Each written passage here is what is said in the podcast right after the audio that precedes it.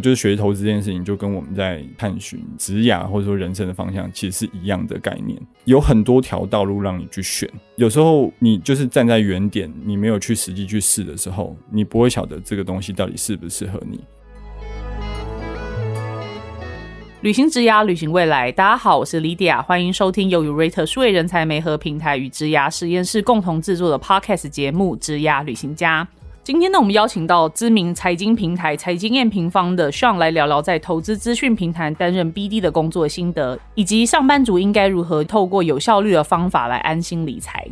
那欢迎 Sean。Hello，Lydia。哎，希望在节目的一开始，你可以帮就我们的听众朋友介绍一下你自己个人、你的职涯经历，然后还有财经验平方是什么吗？没问题，没问题。好，非常感谢 Lydia 今天邀请我来这边跟大家分享浅薄的经验。我可以算是被归类在就是不务正业这种类型的一个职涯经历，因为我以前其实是学人资、人力资源相关的大学的时候，那但是在快毕业到刚出社会的这个阶段中，其实也还是在摸索自己的一个呃未来的职涯方向。那那时候其实刚好也因缘机会看到一些学长他们有去上过 Alpha Camp 的课。我跟向其实，在 Alpha Camp 认识的。没错没错，Alpha Camp 是一个非常棒的机构。对，我们等下再来聊 Alpha Camp 是什么好了。那我其实就是在当完兵退伍的时候，就先去了 Alpha Camp，那去那边学 Digital Marketing 的相关的课程。对。那我后来就去了一个香港的算网络的新创公司，做类似像 Uber 的一个服务，但是它应用在物流的领域上面。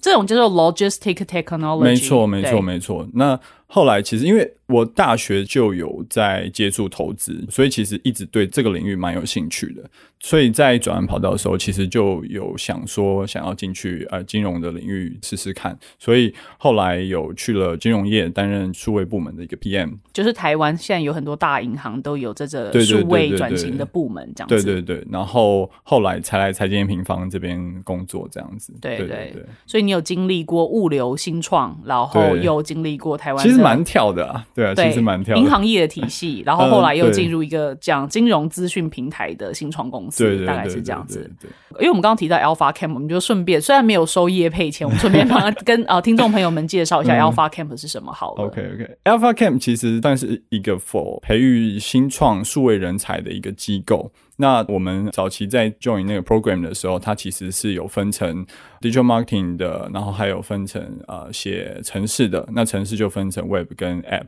那它就是一个几个月的这样的一个实战训练营，然后你要在几个月的期间去实际的打，跟你的 team member 去打造一个出来一个真的可以发表可以用的产品。对，然后我跟 Lydia 也是在那边当同学认识的这样子。对对，Alpha Camp 其实很有趣，因为其实财经验平方这一个平台，它也是当初呃创办人 Rachel 在上 Alpha Camp，他应该也是上 digital marketing 这个 track。然后他发想的，然后后来透过课程的过程中实做，后来就变成一间新创公司。没错，没错。我们其实两个 co-founder 就是 Rachel 跟 Ken 都是在 Alpha Camp。Rachel 就是我算学姐，Ken 就是在以前在那边当老师，对，写程式的老师。所以其实蛮多因缘际会。那所以我很谢谢本纳。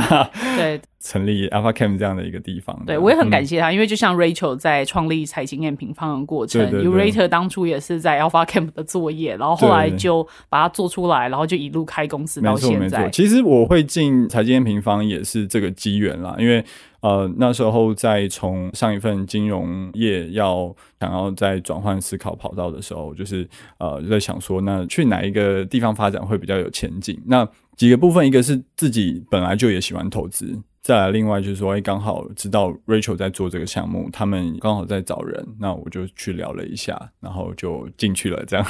对。但是其实我一开始进去的时候不是做 BD，就是做 marketing 为主。所以，呃，现在的财经验平方定义的 BD 这个角色，他需要去做什么事情？OK，好，那我我先简单介绍一下财经验平方在做什么好了，因为可能很多听众朋友还不是很有听过。那财经平方其实是一个算是投资资讯的一个平台。那 Rachel 就是我们创办人，他成立的一个初衷，其实是希望说让一般投资大众都可以借由去观察数据，然后去掌握经济的循环，然后透过数据去判断说，哎，你现在投资的这个商品背后的基本面到底是好是坏。那他希望把这样的 insight 带给一般大众。那他后来就把它做成网站的形式呈现出来给所有的人。那这是我们财经平方在做的服务。嗯，根据我的了解，就是台湾其实有蛮多的股市资讯平台，对不对？那财经 M 平方它当初出来的时候，它主打的是所谓的总体经济的资讯平台，没错。所以现在还是维持这个路线吗？我们其实现在从总经的角度慢慢延伸到蛮多不同的面向，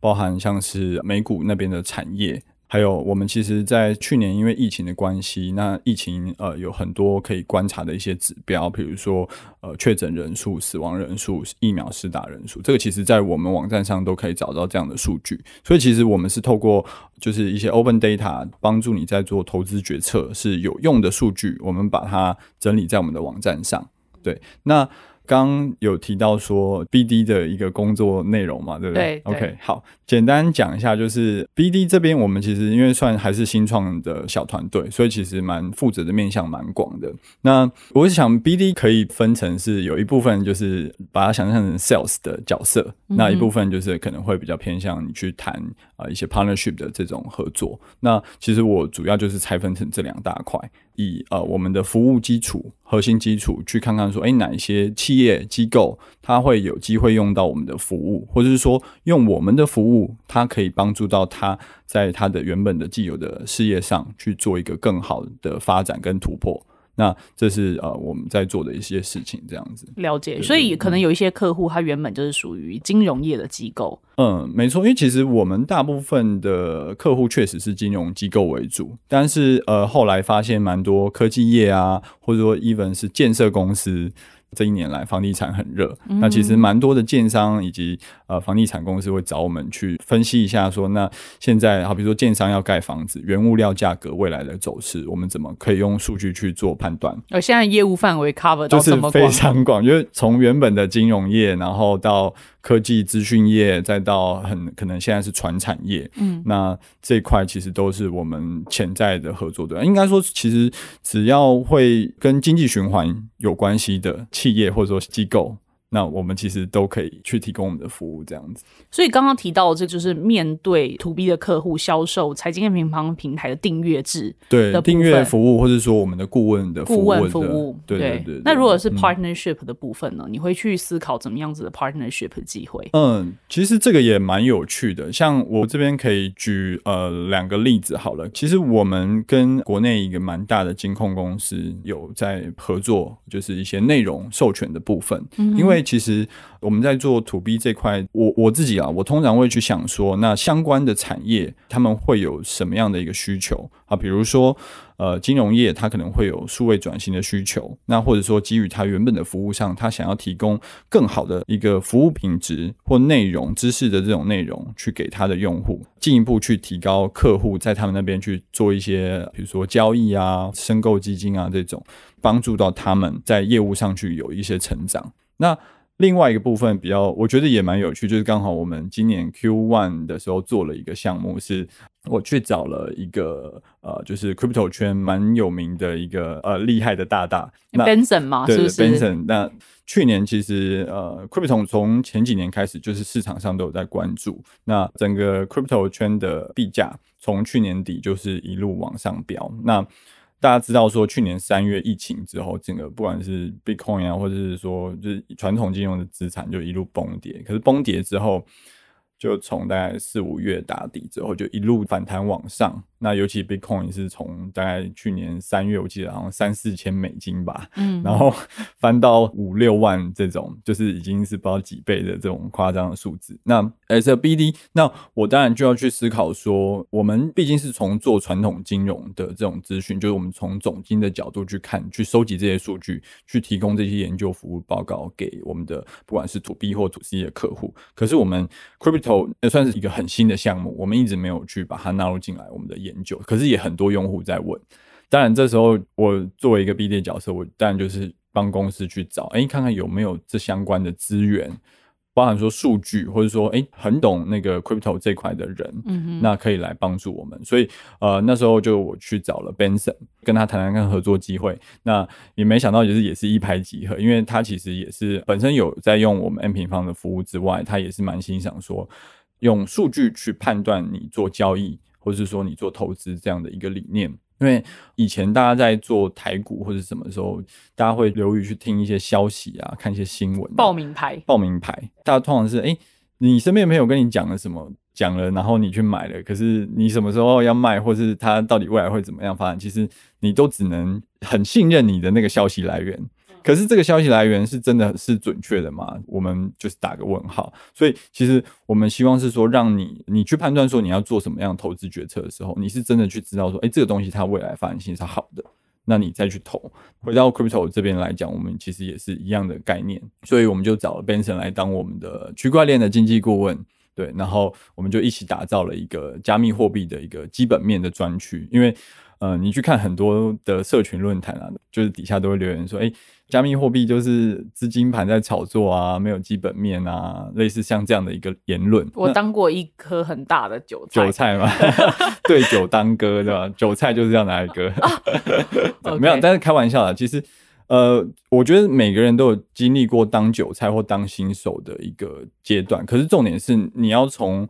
这些比较不好的交易投资经验去学习成长，那就当缴学费这样。对，缴学费是一定要缴的。很多朋友会问说啊，那我我我不想缴学费，就是什么什么之类，就想要赚很多钱。我觉得这个是，除非你是真的是万中选一的高手，那不然其实呃，我都还是会建议说，哎，其实你要有正确的学习判断的这种知识基础。那所以你要有好的平台跟工具去辅助你做这样的一个决策，这就是我们 M 平方在做的事情，以及我们找 Benson 来打造这个加密货币专区，呃，一个目的这样子。那其实。这是 BD 在做的事情，所以其实有 Sales 的面向，我们要去推我们的服务去给这些企业，那我们要实际能够带营收进来。但是我们同时，呃，因为我们公司的核心是订阅制，所以一方面的角色我要去想说，那有什么样的呃，比如说对外的合作机会，什么样的资源是可以帮助到注入到公司的这个核心成长的引擎。那我的角色就要去做这件事情。那刚刚讲的加密货币的这个合作案，其实就是一个蛮呃蛮能够代表这部分的一个项目这样子。那所以现在那我现在看到这些投资理财相关的 podcast 非常多，像股癌其实可以算是一个，对不对？然后财经夜平常自己有 podcast，然后还有很多什么小朋友学投资啊或什么之类。你会你平常会收听这些 podcast 吗？嗯，会。就是呃，我其实。大部分就是我会做家事的时候边听，因为做家事就是对，因为其实 podcast 它的这种管道，它其实能够去讲到的层面可以很广，可是可能没有很深。那其实我觉得否一般的入门的学要学投资者来讲的话，我觉得说你需要呃先去做好基本功。那基本功就是分成两个部分啊，一个是说，呃，你要去能够说搞懂相关的一些规则，这个游戏到底怎么玩？好，比如说你要去做交易之前，那怎么买，怎么卖，那相关的一个交易成本是怎么样做计算？这些其实你要能够懂。然后再来说，其实投资有非常多不同的类型的投资。从总体经济角度去看，那种长波段的投资，到可能比如说比较短线的事件交易啊，这种，那其实面向很广。所以，呃，我我会建议说，其实一般投资人就可以借由这样的，比如说 podcast 的管道，那你去听很多不同的领域的，比如说像股癌，他就会分享很多价值投资的东西，或者说不同投资面向的这种资讯。那对一般人来讲，哎，你就知道说，哦，原来在做投资这个东西，其实有可以分好几种类型不同的玩法。但是你要先知道说玩法有哪一些，你才可以去选择说，哦，哪一个是适合你去玩的。但是我我建议还是从书啦，因为书其实它还是比较有一个架构性，你可以有系统性的去学习，而算比较正规的一个方式。对对对，了解了解，因为我们自己这个 podcast 的听众啊，其实他大部分都落在二十几岁到三十岁出头的数位工作者，其实跟你自己本身的 profile 是非常接近，蛮像的。所以如果像是这样子，你把我们听众当中是你自己的朋友，你会给他什么资产配置上面的建议？呃，我随便乱讲，你月薪五万块的话，你会怎么去分配这应该要用来投资或理财的金额？嗯。我觉得，因为这个其实真的蛮看个人，每个人的呃风险承受能力，对风险承受能力，你的当下的阶段的理财目标其实是不太相同的，所以我觉得这块我比较难去给建议。但是我觉得我能给的是，跟刚刚讲的一样，就是你要先去搞懂这个市场的规则，嗯，然后你要去知道说玩法，就是这个市场的投资方式有哪些不同的一个面向，再去搭配说，哎，你个人的状况、你的条件，好，比如说你有多少的资金可以去做投资，那你当下的理财的一个目标，你的中长期的一个目标是什么？这是第一步骤。那再来第二步骤，我会建议是说，你可以花一小部分的你的投资的钱。那每一种方法你都给他去尝试，用时间跟成本最低的一个方式你去 try，因为你在实际去试的那个过程中，你才会有感。我常跟朋友讲一句话，就是说，你实际在纸上谈兵的投资，跟你实际丢钱进去的时候是完全截然不同的心态。嗯，就我觉得交易最重要的，反而不是说啊，你去知道就是什么样的一个方式，我觉得重要是在就是你心态的一个建设。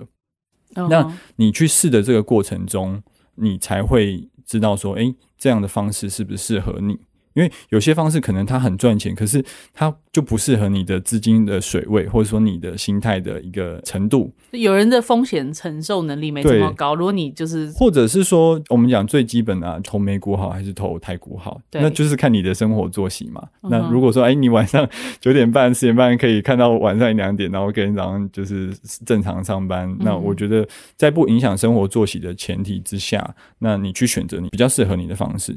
对，当然前提是还是要。能够能够帮助你赚到钱，这是对啊。但是我们讲，就是你在能够呃稳定获利的同时，你也要能够就是心态比较稳，这是最重要的。刚刚有提到说，要实际上投自己的钱下去做一些操作，你学到的东西才会是最多的。以前我有研究过，国外有一些是呃，无论是 A P P 或是网站，它是做一个虚拟投资的平台。然后我其实不建议，你不建议，因为那个就是无感啊，因为你会把它当成说，哎，我假设。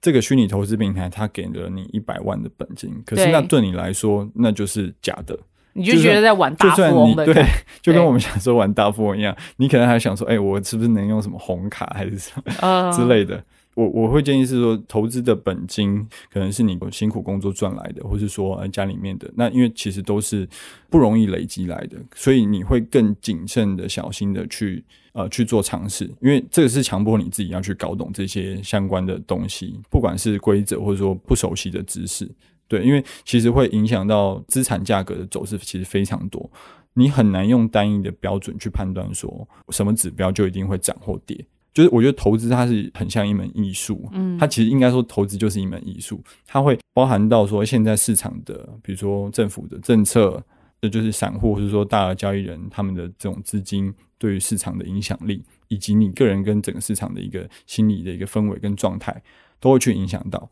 但是当下会，哎，比如说某个东西影响权重比较多，可能某个时候又有影响比较少。那这种东西就是它没有一个固定公式，因为我发现其实大家都会想要得到交易圣杯或者说投资圣杯，但其实没有这种东西。在学习这个投资的过程，我会建议是说，你去试这些方法的时候。你同时去观察说，哎，我在做哪一些类型的投资方式的时候，哎。对我来说是最舒服，而且同时你就是胜率跟期望值是比较高的，就可以慢慢去找到你可能自己比较呃适合的一个一个方式。对我这边其实讲的很很大概，可是我觉得我想要带给大家的一个观念是说，就是学投资这件事情，就跟我们在就是摸寻探寻职涯或者说人生的方向，其实是一样的概念。嗯，就是有很多条道路让你去选，有时候你就是站在原点，你没有去实际去试的时候，你不会晓得这个东西到底适不适合你。对吗？莉亚一定一定最有感。你可能听过很多求职者，或者是说需要找人的人才这些企业，那个概念是很像的。你给你自己就是设好一个啊，比如说时间，或者是说好，我准备多少钱，我可以去做这样的一个尝试。那你一旦这样心态去建立好之后，那你就放手去试嘛。所以你觉得小资族应该要做比较短线的布局，还是应该要拉长来看？嗯，我觉得如果小资主本金在一开始还没有很多的时候，你去试一下短线无妨，因为确实你要能够就是累积到第一桶金之后，你后面的那个资产才会是成长比较快的。如果你方式是对的情况下，那你在初期的时候，关键是在于说你要怎样去快速的去累积起来。其实有一些短线的方式其实是比较有效率的。对，因为其实你如果本金很少的前提之下，如果又对啊做一个七年期的投资，然后他可能就卡在那里回不来。其实是 是会无感啦，因为我们讲就是本小利大利不大嘛，对吧？你你今天有十万块好了，那我给你年化五十 percent，对，听起来很屌很威猛，可是就是五万块啊，那就是你一个月薪水啊。那与其是这样，我倒不如建议就是说，哎，好好的去充实你自己的本业一些知识啊，或者是什么的，那一边累积本金，那可是。呃，我觉得这个是讲到另外一个面向去啊。可是我回过头来，我觉得不管你今天是多少钱，嗯，呃，现在就是方式管道越来越多了。你现在其实也可以去投资美股，开个 first trade 嘛，或者什么的，你可以买个一股的，比如说 Amazon 或者 Facebook，折合台币也就是几千几万块。那如果我在 eToro 上面买呢？呃，这个就扯到平台了，因为平台就是像 Lida 问这个问题，我觉得很好。很多人也问说，哎，能不能用 eToro 或者啊叉叉叉平台？这东西其实就跟我讲的第一点是一样，你要去搞懂这市场的规则。嗯，规则包含你选择平台，就说 eToro 的运营逻辑到底是什么？就是是这吗？对，因为其实像 eToro 它不是正股，应该说它跟一般我们的美股那种券商其实是不太一样。对我，我以前在 eToro 上面投资了一段时间之后，嗯我才发现，哎，你不是真的持有那一间公司的股份、你就在上面，你以为你买了它是一个衍生品，像 eToro 这样的平台，我们就把它叫成像 CFD 的交易商，不是真的去买进一间公司的股票。你可以在上面买，嗯，买 Facebook，买啊，比如说原油，买 S M P 五百，对，可是你不是真正的去持有它，嗯它是一个类似呃再衍生出来的一个金融商品。那这些东西都是我刚刚讲的基本功嗯跟规则，然后包含你在上面你要被收的手续费，你要怎么样去做出金入金或者什么，这些都是基本功。对。因为很多人会忽视基本功啦。嗯，对了解了解。嗯所以你现在就是在财经验平方做到现在，然后呃一开始做行销，后来转成 BD，但是大学的时候念人力资源管理，所以你现在回过头去看，你会觉得会很希望自己大学的时候念的是比较偏啊、财经相关的科系嘛，或者是现在自己会不会有想法说，哎，要不要再去进修去补足更多财经知识这样子？其实就是如果说未来进修这块，确实会有考虑。嗯，对，但是如果说你说时间拉回到之前嘛，对，我其实觉得还好啦，因为还好因为其实我觉得你走的每一步都不会白费。嗯，因为像我觉得真的这个故事很有趣，是、嗯呃，我以前念人资，嗯，那我很多同学都在企业当人资，对都做教育训练。你其实应该要来 Ure 上班，而 不是财经没有没有，不是不是，我想讲的故事是说，他我大学这个这个呃念人资的，他帮助我我现在做 BD 这个角色哦。哦，真的吗？我觉得非常有趣是因为我们刚刚讲，我们 BD 主要项目就分两两块嘛，就是对哎、你去谈啊、呃比如说比较偏向 sales 的这种，嗯。就是你去卖企业服务，或者说我们去谈一些 partnership、嗯。那有时候我们要去推广我们的顾问服务，或者是说把我们 M 平方的一个订阅制，或者说整个平台嗯。去介绍到不同企业的时候，其实蛮多像我在企业做 HR 的朋友。就直接，比如说会来找，或者我们在吃饭的时候去聊，说，哎、那你们能不能够来我们这边帮我们的呃，就是员工或者说中高阶主管做一个内训，嗯对，或者是说顾问的这种服务。嗯，其实很多企业这种合作就是这样谈成的。对，因为其实很多 to B 服务的窗口是人资部门，他会帮员工采购课程或进修，类似像，所以那就是以前同学的人脉帮你打通这真的是。非常多。所以其实你刚刚在问这个问题的时候，我就觉得，因为我之前也很有很深的这样的感触啦，就是我以前在念大学的时候。坦白说，就是没有到很喜欢，嗯就是我我学的东西。嗯，可是这个东西，它后来却成为了我现在工作的一个养分。对。对，就以前小时候读这个，有时候不知道干嘛，哎，可是到了人生的某一个阶段，它反而变成资产这样子。对对对，所以其实我觉得这样的一个概念就。投就是不管是在职涯、你的人生探索上，或是说投资，那个概念都是一样的。嗯呃，你现在如果还不清楚你的方向或者什么，但是你就依照你当下的条件，嗯或眼见或能力，尽可能去尝试。诶，你就慢慢去发展出你的下一条路，或者嗯说你就发现说，诶，可能不适合，那你就会去做一个修正。整个来说的概念大概是大概是这样。OK，、嗯我们来聊一下你在财经验平方，就是你一进去的时候，你担任行销这个职务的时候，嗯我记得那个时候你有一个让我蛮 impress 的丰功伟业，我不知道这能不能称之为丰功伟 业，就是你那时候帮财经验平方的课程去做群众募资这件事情，对不对？哦应该说这个不是，其实不是我丰功，也是团队的。对对对，但是 但是那也是一个你的 milestone 这样子。算，因为对，因为其实应该说，我那时候刚好加入的时候，呃大概过一个月还两个月吧，就是公司就要推这个。突然想到要来做这件呃，事情，不是突然想到，其实是准备很久了。OK 因为呃，这个东西其实要讲的话，要先从就是说我们做这个平台，尤其是从总经这个角度切入，其实它的知识门槛是非常高的。对，那我觉得一般投资人可能就不会想要去花这么多时间了解。嗯，那所以其实，变成说我们要去推广这样的一个平台订阅的一个服务内容，我们需要去教用户你怎么样能够看懂，你看懂你才会觉得说，哎，我们这个东西好用。嗯，对，所以那时候就去想说，哎，那我们就是来推这样的一个算是基础的一个知识理财课程。嗯比如我们从人口啊 GDP 去了解说，哎，这呃全球的经济到底是怎么运行的？嗯那你了解这个大的 picture 之后，你才去知道说，哦，我有什么样的投资机会或管道。所以那时候刚加入 N 平方，我是做行销这样的一个角色。现在想起来还是真的蛮刺激的，因为那时候人又更少，就跟另外一个同事，我们就是。包含从呃内容，然后到比如说不同的呃，就是外部的合作，然后去推广这个课程，然后包含说我们要产生很多的行销的 content，嗯，就是一般的平面的或者是影片的这种，然后社群操作对社群操作其实都需要，确实是蛮辛苦的一段时间，这样，对对对。嗯，然后这个我记得这个呃群众募资的课程，其实后来成绩非常好，对不对？你要不要大概讲一下？哦，对，我们那时候一个月大概就卖了三千套，而且其实价钱不便宜，一个嗯要三千六吧，三千、嗯对三千六，但那时候有早鸟的一个优惠啦，嗯所以就变成说我们那时候就也有像啊早鸟这样的行销的手段，然后还有包含中间我们。用了很多的方式去跟呃我们的潜在客群去沟通，说，诶，为什么你要来学这个课？然后包含外部的 KOL 的合作，嗯嗯，那当然，本身因为有一些品牌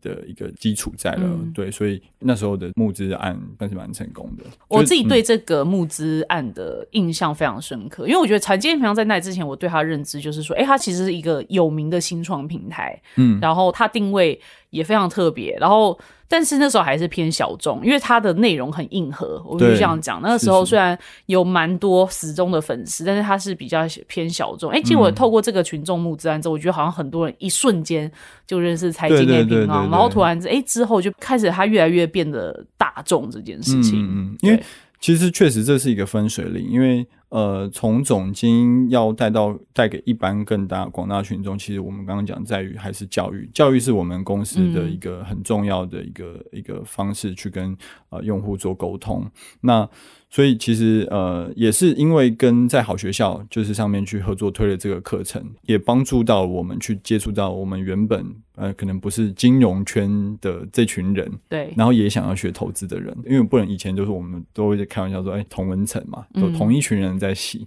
呃，后来转 BD 之后，不管跟企业或者说跟外部的一些有潜力的 KOL，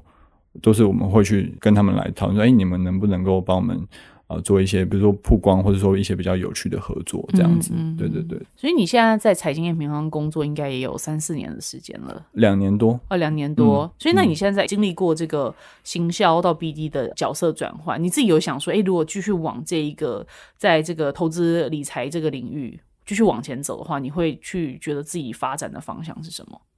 呃，你说作为 BD 这样的角色吗？呃，不也不一定 BD，因为你曾经经历过一次角色的转换啊，行销然后 BD，然后又或者是你会觉得说，诶，继续做 BD，然后但是会往 next level 前进，那这个哦过程之中，你觉得你还需要什么？这样子？OK OK，我其实蛮蛮庆幸在这间公司有这样的一个发挥的舞台啦，因为嗯前面都做行销或 PM 嘛，那其实也是在一直在摸索，也是在这边开始。呃，因为意外帮公司谈成一些合作案，转做 BD 之后，嗯我发现其实自己的个性是适合做 BD 的。嗯那所以我，我想我之后可能还是会继续就嗯朝这个方向去、呃去累对去累积。嗯那我觉得做 BD 去促成合作，那首先就是呃人脉很重要，嗯。但是我我们讲比较偏软实力的部分，你的 presentation 的技巧，你的产业的 know how，、这个非常重要。所以现在需要面对业绩的数字这件事情吗。要啊要啊 OK OK，这对。就作为一个行销人，然后开始要扛业绩这件事，就也从行销人出发，然后现在你要后来转换成行销的时候也要扛业绩哦，行销也要扛业绩。因为因为会有很多我们包含订阅制的会员 OK 然后以及我们推课程的时候要的一些数字嘛，嗯对啊，然后转到 BD 之后，这边更是啊，嗯对，因为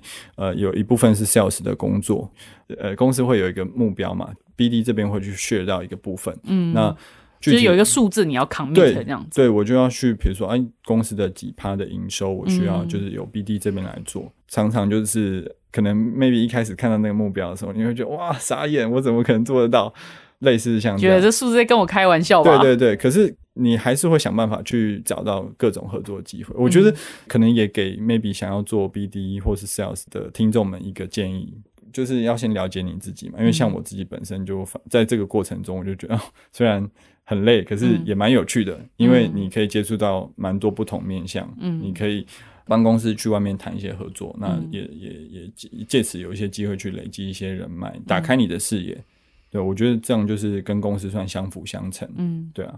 所以呢，现在呃，除了做 BD 的过程中，你刚刚提到说要累积越来越多的人脉，嗯这个有什么你平常在用的工具啊、媒介啊，或者有什么 people 可以跟我们分享？要怎么样去拓展自己的人脉圈就？是要拓展人脉，就认识莉迪啊。没有，对不对就是？你要我参加 Eureka 的呃 线下活动对对对，哎、其实确确实啦，就是我从 Alpha Cam 开始之后，常常会去参加一些产业，嗯。啊，比如说网络圈，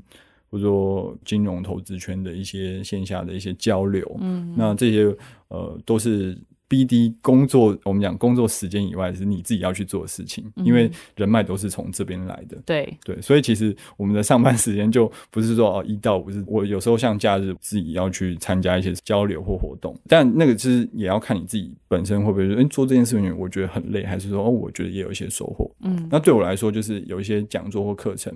可能是我自己也想去增加吸收一些知识的，那我就会去。也在借由这样的一个交流的过程中，我可能认识不同的人，就会去间接的去帮公司谈成一些合作的机会。对，因为其实嗯毕竟经营来的人脉会一直一辈子跟着你，那就是你自己人生的对对对对对，就是人脉很重要。可是我觉得你我刚刚讲核心的你的产业知识的 how 还是要有。嗯，对，因为其实像我们这种就是比较是呃 hybrid 一点的的角色，你可能需要懂一点金融投资的东西，你自己要有那个经验，那你也要有比如说做 digital 的领域里面做 BD 做 marketing 的经验，你才会知道说，哎。哪一些企业或者是说趋势是一个机会点，是你可以去接触的，才会有后面的那些呃故事发展。